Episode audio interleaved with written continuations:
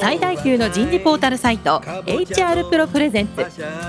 楠田優の人事放送局有名企業の人事にズバリ聞く。年間数百社の人事を訪問し続けている人事のスペシャリストでありシンガーソングライターとしても活躍する HR エグゼクティブコンソーシアム代表の楠田優が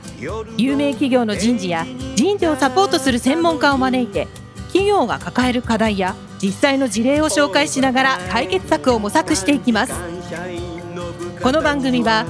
ビジネスコーチ株式会社株式会社ワークスジャパンの提供でお送りいたします。管理職の僕があとはやるから。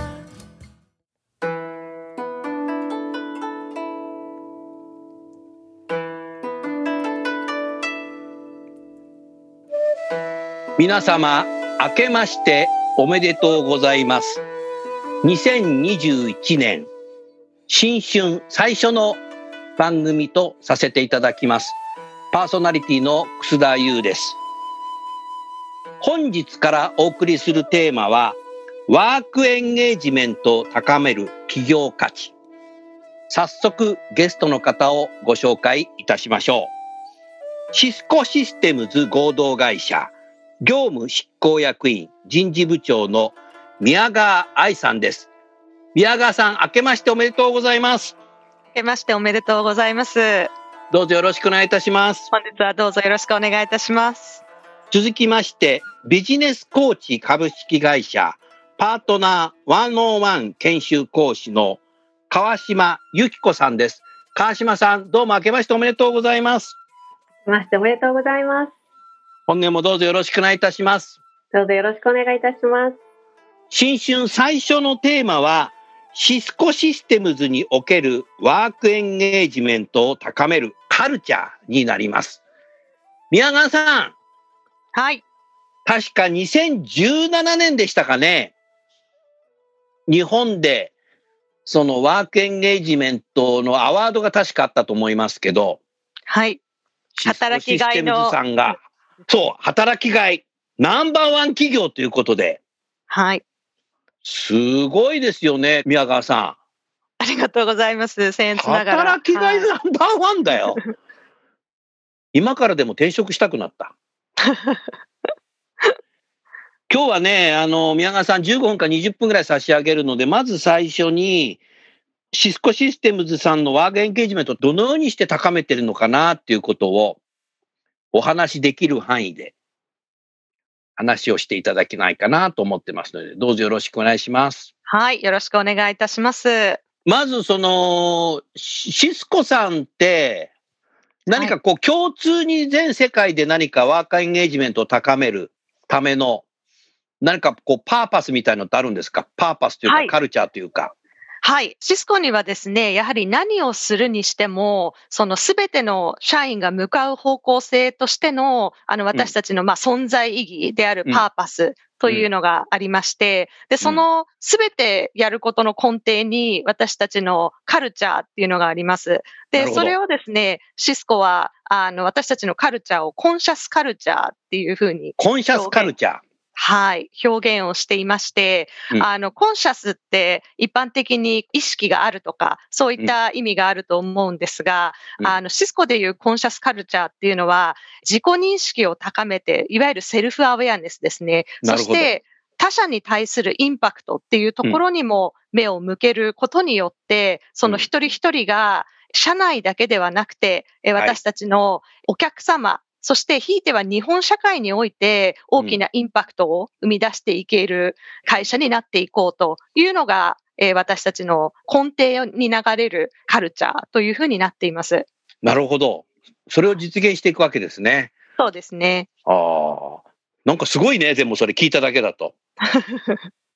カルチャー、あの、コンシャスカルチャーを体現をするために、うん、あの、私たちが持っている非常に重要な根底を流れる考え方というのが、ピープルディールという考え方。ピープルディールはい。うん、あの、人と人との、まあ、約束事みたいなことなんですけれども、あの、はい、これどういうことかと言いますと、従来会社って例えば人事戦略とかって会社が一方的に何かこう、社員に対して、まあ、課すもの、あの、提示をするものというイメージがあると思うんですが、本当に会社が成功するためには、やはりそこというのは、両方向、双方向の関係性でなければいけないというのを、従業員とね。そうですね。社員と会社というのが、まあ、対等の立場から双方向にそれぞれの役割、約束事というのを果たしていかなければいけない。まあ、こういう考え方をしています。で、会社は社員に何を提示をするのか、社員に提示をすることに対するコミットメント。そして、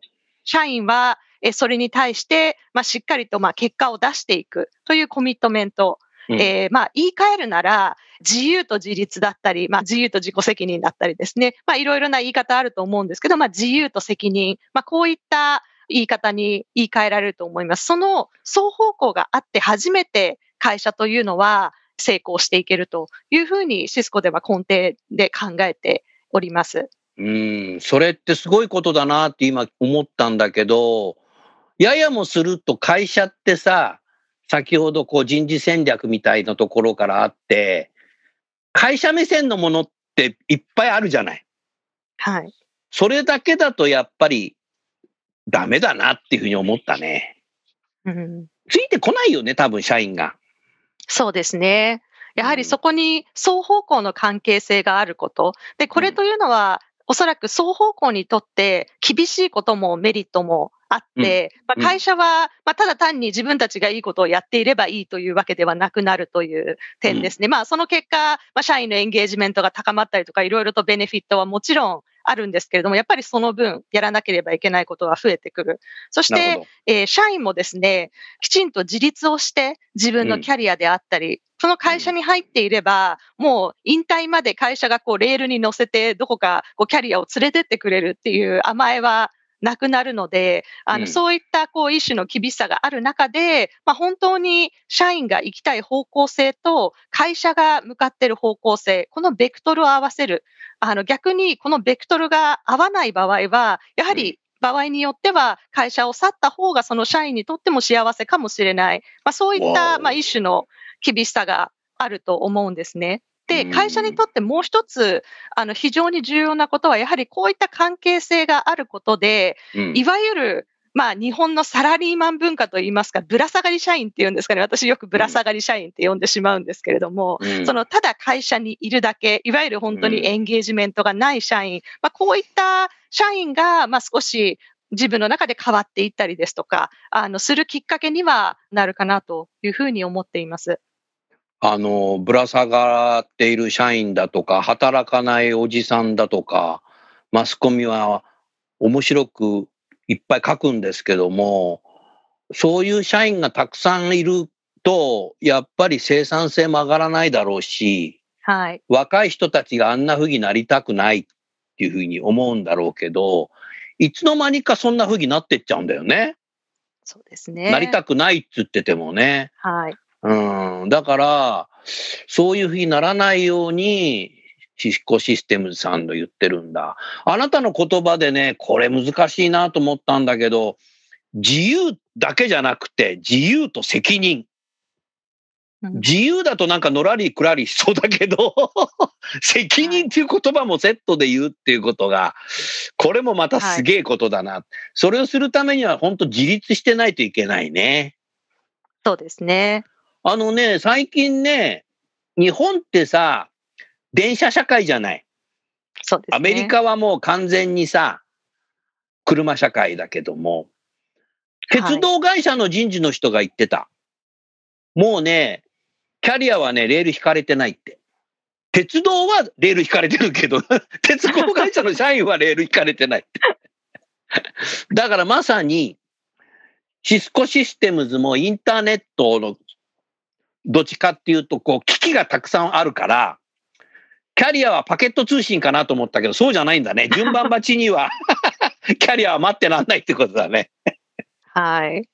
まさに自分のキャリアは自分で想像していく。で、会社はそれを最大限、こう、サポートをする立場であって、オーナーはやっぱり自分っていうところが非常に重要だと思っています。うん。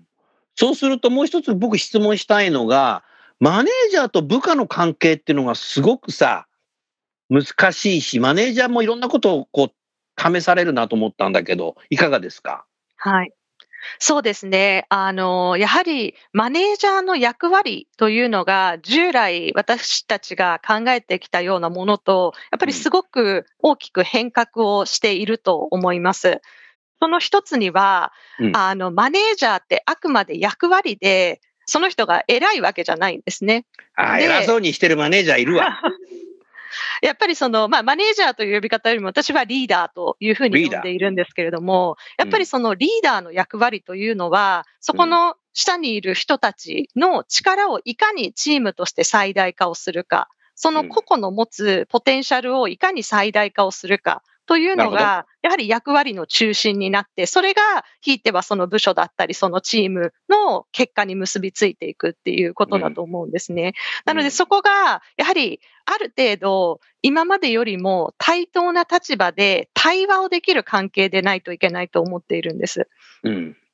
対話、ダイアログだね。そうですね。ダイアログを持てるということ、それが一方方向の言葉じゃいけないんですよね。で、やはりその多くの会社で、社員の皆さんが、まあ、会社のエンゲージメントが低くなったりですとか、あとまあ統計的に会社を辞める理由になるのって一番がマネージャーって、これは全世界で非常に一貫した結果があの出ていると思うんですけれども、あの私もいろいろな方とお話をする中で、やはり聞くのが自分がどんなアイディアを上げてもマネージャーのレベルでそれが潰されてしまうと。でやはりそこが一つ、やはりエンゲージメントという言葉を考えたときに、すごく重要で、自分がこう会社のビジネスに貢献をしているただの駒ではなくて、きちんと自分の言っていることが反映をされたりとか、やっぱりそこは最良だったりすると思うんですけれども、自分がそれを通じて成長している会社に対して、会社の成長に対して貢献をしている、そういうふうに思うことができるチーム作りっていうんですかね。なるほど。まあそういうことでワンオンワンとかが最近いろんな企業で始めてるんだろうね。ねやらないとね、ワンウェイコミュニケーションになっちゃうんだよね。はい。おっしゃる通りだと思います。30分の間25分ぐらいマネージャー一人で喋ってるっていうのは、すごく多いですよね。はい。それを聞くとね、僕もドキッとするんですけど。人間ってやっぱり、ある程度経験豊富になると、一人で喋り出しちゃうんだろうな。うん。部下の話を聞くっていうのは難しいな。ただやっぱ部下もそういう環境のカルチャーの会社だといろんなこと言ってくるから、マネージャー大変じゃない？宮川さん。あの、非常に大変だと思います。ただ、会社として今後考えていかなければいけないのは、そこが大変だからやらないのではなくて、そこが大変になることはもう見えているので、うん、マネージャーの他の役割っていうのをいかに減らしていかれるか、いかに他の仕事を減らして、そうですね。はい。ああ、働き方改革はそこにあるんだね。そうですね。なので、よりフラットな組織を作ることによって、マネージャーがこういちいちこう部署の自分が代表として、まあ、チームの代表として必ずマネージャーがそこにいなければいけない、そういったカルチャーではなくて、そのチームから誰が出てきていても、意思決定に関係ないような、その会社のカルチャー作りであったりですとか、あの、そういったこともできることの一つだと思いますし、まあ、会社としていかにこういろいろなオートメーションを進めることによって、マネージャーが今やらなければいけないマニュアルワークっていうのを減らせるのかどうかっていうこともすごく重要なのかなと。そうすると大きな流れは集団的な管理ではなくて個に寄り添うっていうことなのかな？あの、すごく重要だと思いますね。あの、ちょうどですね、シスコでもグローバルでデータを取りまして、社員のですね、エンゲージメントの、まあ、サーベイをグローバルでやっているんですけれども、はい、その中で、私のマネージャーは、私のことをサポートをしてくれていると、えー、答えた社員と、まあ、そうでなかった社員を2軍に分けてですね、比較をしたときに、やはりエンゲージメントのレベルが100段階のうちの50ほど違うんですね。50以上の結果が違ってくると。えー、うんそして、社員のそのエンゲージレベルっていうのも、エンゲージメントのレベルも測っているんですけれども、それも30ポイント以上変わってきていると。うん。なるほど。サポートをマネージャーがしようとしてくれているのかどうかっていうところでそれだけ変わってくる。そしてもう一つ面白いところがですね、私のリーダーは私のことをよく分かっている。よく知ってくれている。これについて、イエスと答えた軍とノーと答えた軍があるんですけれども、あの、その2軍でですね、また、その会社に対するコンフィデンスだったりとか、あとはその会社の戦略に対する、こう、自分の仕事への落とし込みとか、様々な項目の中で、結果が全然違っていて、もう約2倍、その2つの軍で違ってきているんですね。なので、こう、マネージャーが一人一人のエンゲージメントに与える役割ってすごくやはり大きくて、あの特に今のコロナ禍において、やはりいろいろな人がいろいろなことを抱えている、まあ、家庭のことかもしれないですし、将来に対する不安であったりとか、まあ、あと、ね、ご家族の健康に対する不安かもしれない。まあ、そういった中で、マネージャーがいかに一人一人に寄り添って、まあ、その中で必要なサポートを提供できるか、やはりそこがすごく社員一人一人のエンゲージメントに大きなあの意味合いを持ってくるというふうに思っています。ありがとうございます。川島さんさ、今の2つでさ、はい、1点目の部下の話を聞いてくれるマネージャー、うん。はい、全然できない人は、どうしたらそういうふうにしてできるようになりそうですか？多分なんですけれども、これ私自身もですね、あの、実はお仕事をしながらですね、私もそうだったなって思うところがあるんですが、話が聞けない人っていうのは、うん、話を聞いてもらってきてる経験も少ないっていうのが実はあるんですよ。自分自身がドキ。なるほど。だからまあ、くし立てるように、まあ、それこそ今、草さんがおっしゃったように、30分中25分喋ってしまうようなマネージャーっていうのは、自分の話を聞いてもらったことがない。つまり、自分の話を聞いてもらう存在を作ってもらうっていうのが、一番本当は手っ取り早いんですね。話を聞いてもらうって、はい。この番組ね、はい。スマホで聞いてる方が9割以上いらっしゃるんだけど、あとはパソコンで聞いてるんですけど、はい、そういうことも分かってきたんですけど、はい、スマホで聞きながらね、はい、メモ取る人多いんですよ、最近。なるほど。今のところね、すごいメモ書いたね。そうですか。ドキですよね。書いた人は、そこに当てはまってんね。なるほど、なるほど。ああ、それはあるね。はい。じゃあ、なんかこう、訓練していけばできるようになりそうですか？そうですね。まあ、あの、訓練してできるものだというのは、私自身がそれで実証したというかですね、生の身で、まあ、試したという。そうなんです。僕だったらどうすればいいのかな？口にガムテープ貼っとくかな？あの、よく、まあ、今日ビジネスコーチとして来てますけれども、うん、あの、相手と同じベンチに座った立場で話を聞くというですね、例えば部下の方と同じベンチに座って話を聞いている感覚っていうのを、うん、えー、模擬体験するっていう言いますかね。あのそれこそ先ほどあの上下の話をなさってましたけれども横の関係同じ景色を一緒に見ているもうイメトレみたいなものですけどもなるほど。そういうのやっぱり重ねていくとちょっとずつあ人のために話を聞くってこういうことなんだなっていうことが分かってくる感じですね。なるほどな。はい、こう向かい合って話すじゃなくて。そうです、そうです。はい。千葉公園のベンチとか。そんな感じですね。はい。あ僕、一昨日あの、自転車で、広尾のアリス川公園のベンチで本読んでたけど。もうそんなそういうベンチだね。ええ、ゆったりと横に座って話聞いている感覚にちょっと身を置いてみるっていう感じでしょうかね。場を変えるっていうのは重要かもしれないね。そうですね。うん。うん、なんか部長の席と担当者の席で話してると、やっぱ部長自身がなんか偉そうな席で喋り出すと、つい喋っちゃうもんな。そうですね。あの、うん、やっぱり座る位置って本当にこう真正面っていうのは、一番ちょっと圧がやっぱりね、かかっちゃうっていうので、デートでも絶対にね、うん、あの男性は女性の真向かいに座るなみたいなルールがあるのと、同じかなって思うんですそうなの？もっと早く教えてよ。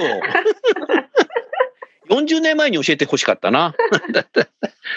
もう一つのその宮川さんの言ったことで、はい、部下のことをよく知っってるってなると、今の多くのマネージャーは、はい、まあ、個人情報の問題どうすんだよ。そんなの聞いたらさ、お前パワハラだろとかって言われたくないなっても、よぎる人多いと思うんだけど、そこどうされるの、はいそうですね。これ本当にハラスメント研修みたいなものに結構絡んでくるテーマだななんて思うんですけれども、私がそれこそシスコさんに、まあ、在籍した時からですね、これは。そうか、あなたはシスコさんにいたんだよね。そうなんですよ。私、従業員として、まあ、数年勤務していたので、あの、よく意識していたのは、その、コミュニケーションの定義ですね。コミュニケーションの定義？はい。私の中でコミュニケーションの定義っていうのは、感情のつかみ合いというかですね、相手が何を感じてるかをちゃんと掴んで初めてコミュニケーションだっていうふうに私は定義していたんですね。うん。なので、ここまで言って大丈夫かなってちょっと言ってみて、大丈夫だったとかですね、そのちょこちょこ確認作業、あのー、をしながらですね、まあこの人はこれぐらいまで言っても大丈夫だろうっていう、ちゃんと向こうからボールが返ってきてるっていうのをやり取りしてるうちにですよね。あ、キャッチボールするんだ。そうです、そうです。感情をちゃんとキャッチボールしちゃうっていうことですね。はい。それをしてると、それが成立しない人には、ここまでしか言えないなと。かなりだからやっぱりマネージャーも感性が良くないとダメだなと思った。うんただセリフで言ってるコミュニケーションダメダメだね、宮川さん。そうですね。台本に書いてあるの読んでるだけじゃダメだってことだよ。はい。ちょっとこうなんかアドリブでできる役者にならないとダメだよ。ねあの、演技してるんじゃなくて心から思っててほしいですけどね。難しいな。うん、ありがとうございます。まあ、あの、エンゲージメントがシスコが高いっていうのはなんとなくこう分かってきたけども、実際だからなんか仕組みとして結構いろんなことをやってるのかな、やっぱり。ただ掛け声だけではこれうまくいかないなと思ったけど。そうですね。私どもですね、まあ日本の人事として、あの、様々な施策とかを考えるときにですね、あの、3つ非常に重要視をしていることがあります。はい、で、まず一つ目が、あの、先ほども少し触れましたけれども、トップダウンとボトムアップ、うん、双方向のアプローチを必ずするということ。なるほど。で、当然トップが発信をして方向性を示すっていうのはすごく重要なことなんですね。まあ、ただ、そこがやっぱり一方方向だと、物事っていうのは絵に描いた餅になってしまったりですとか、やっぱり本当の意味で社員がそこに対して、まあ、共通の目的意識を持ってると思えない、誰かにこう与えられたものっていう形になってしまうので、必ずそこにはこう全員参画できるような何か仕組みというのを可能な限り作るようにしていますっていうのが1点目。うん、で、えっと、2点目というのが、一人一人の役割と期待値っていうのを可能な限り明確化をするということ。なるほど。で、これはまあ先ほど、あの今ちょうど触れていた、まあ自由と自立の考え方であり、まああとはリーダーとの密なコミュニケーションですね。やっぱり頻度の高いコミュニケーションっていうのがエンゲージメントであったり、こうアテンションをたくさんかけていくということ。それは言葉変えるとマネージャーが部下の仕事のパーパスを共有するってことかね。何のために君の仕事は存在してるんだみたいな。あの、一緒に対話をして考えてもらうっていうことですね。うん、はい。で、まあ、一人一人が、まあ、あの、今よく日本でも言われてますけど、ジョブ型、ジョブ制度とか、うん、あの、職能給と職務給の話ですよね。まあ、一人一人が何を自分がいつまでにやらなければいけないのか、これをしっかりと理解をしていれば、そこに自立は生まれると。あの、ね、それがどこに、例えば今のリモート環境においても、よく一般的には、こう目の前にいないと何をしているのかわからない。まあ、こんな声って一般的に聞かれますけれども、でもその人がいつまでに何をどういうレベルでやらなければいけないのか、この会話がきちんとマネージャーとその社員の中でできていれば、多分そのコミットメントできてるかってことだね。そうですね。あの、その同じ成果物っていうののイメージがきちんとできて、それをかつコミットメントできているかどうかっていう話ですね。なんだ、難しいな、これ。でもさ、よくあるのがさ、なあ、部下だって自立しなきゃいけないんだから、ほっときゃ大丈夫だろうみたいな考える人もいると思うんだけど、それじゃダメだってことだよな。そうですね。やはりそこには、人ってこう、分かってるだろうって思うことって結構あるんですけど、やっぱり他人なので。それ何僕のこと言ってんの？あの、他人なので、相手のことってすごく分かってないんですよね。夫婦間でもこうね、この人のこう毎日一緒に生活してるんだから分かってるじゃないって思うことってたくさんあると思うんですけれども、やっぱり人って自分自身一人一人がやっぱり違う個性を持った違う人なので、やはりそれだけコミュニケーションって意識的にしないと、やっぱり私たちって分かり合えない。でも私たちにはやっぱりそういう言葉で対話をするという能力があるので、やはりそこを怠ってはいけないと思うんですね。うん対話をするカルチャーをどう作るかってことだね。そうですね。な言わなくても分かってるだろうみたいな。目を見れば分かるだろうとか。そうそう。空気読めよみたいな。はい。分からない空気読めよって言ってね。で、まあ、さらにその空気を読むで言うと、まあ、日本の会社も今、さまざまな企業がグローバル化をしようとしていて、で、その中で、こう、はい、日本のいわゆる、まあ、空気を読む対話の方法、空気を読むだったりとか、行間を読むとか、あうんの呼吸とかいっぱいありますけど、やっぱりそういうコミュニケーションだけをしているんだと、やはり日本として本当の意味でのグローバル企業にはなれないあの、ハイコンテクストカルチャーとローコンテクストカルチャーってよく言いますけど、やっぱりローコンテクストって、こう、その後ろ側にあるものが少ないので、その分たくさん会話をして、お互い理解をしていこうっていうカルチャー。日本は超ハイコンテクスト。で、もうバックグラウンドとか私たち同じ島国で同じような顔をしている人たちがいっぱいいる国なので、うん、まあそのあうんの呼吸とかっていうのになってくるんですよね。だからそこのところをやっぱりビジネスという場でいかに明確に言葉にしていくかっていうのはすごく重要なあの、日本人としても今後のグローバル化をしていく中で身につけていかなければいけない能力かなというふうに思います。うん宮川さん、あの、今のね、あなたのずっと話を聞いててさ、やはり、対話をすればするほどエンゲージメントが高まるんだなっていうことがよく分かったよ。はい、そうですね。うん。面白いなあの、これは以前別の、あの、エグゼクティブコーチの方に伺ったんですけれども、あの、ぜひ川島さんにもご意見をお伺いしたいんですけれども、うんうん、あの、その方曰く、会話というのは、対話というのは、質より量だそうです。うん、え、そうなんだ。細かく、こう、半年に一度ですね、いくらいい会話をしたとしても、やっぱり毎週毎週、まあ、もしくはそれよりも高い頻度で、小さな小さなこうコミュニケーションを積み重ねているものには勝てないと。なので、マネージャーとしては、その量っていうのを意識をするとだから対話も習慣化なんだな。そうですね。半年に一回じゃさ、三日坊主も言ってないじゃないか。そうですね。なので、従来の5段階評価とか、こう、年の真ん中で、あなたは半年、過去半年振り返ってどうでしたとかっていう会話をしても、あんまり意味がないと。あるあるだね、今のとこね。はい。それじゃあダメだよな。対話はセレモニーではないと。そうですね。うん、名言だね、これ、俺の。今、たくさん皆さんメモされてるんじゃないですか？試験するよ。なんてあのー、まだまだね、たくさんあるんだろうけど、あのー、宮川さん、すごくね、大切なことをね、きちっと言ってくれたかなと思っています。意外とそういうのってうちの会社できてると思ってる人が多いのかもしれないけど、いやいやいやいやって感じなので、2021年新春の最初にね、これをね、ガツンっていうのはね、かなりインパクトがあったんじゃないかなって、そんなふうに思いますね。そろそろ時間なので、来週は今なぜワークエンゲージメントを高める必要があるのかについてね、お話をしたいなというふうに、そんなふうに思いますので、川島さん、来週少しじゃああなたから唇を切っていただくといいなというふうに思います。はい、わかります。それでは最後にゲストの方をご紹介して番組を終わりましょう。シスコシステムズの宮川さん、ビジネスコーチの川島さん、どうもありがとうございました。ありがとうございました。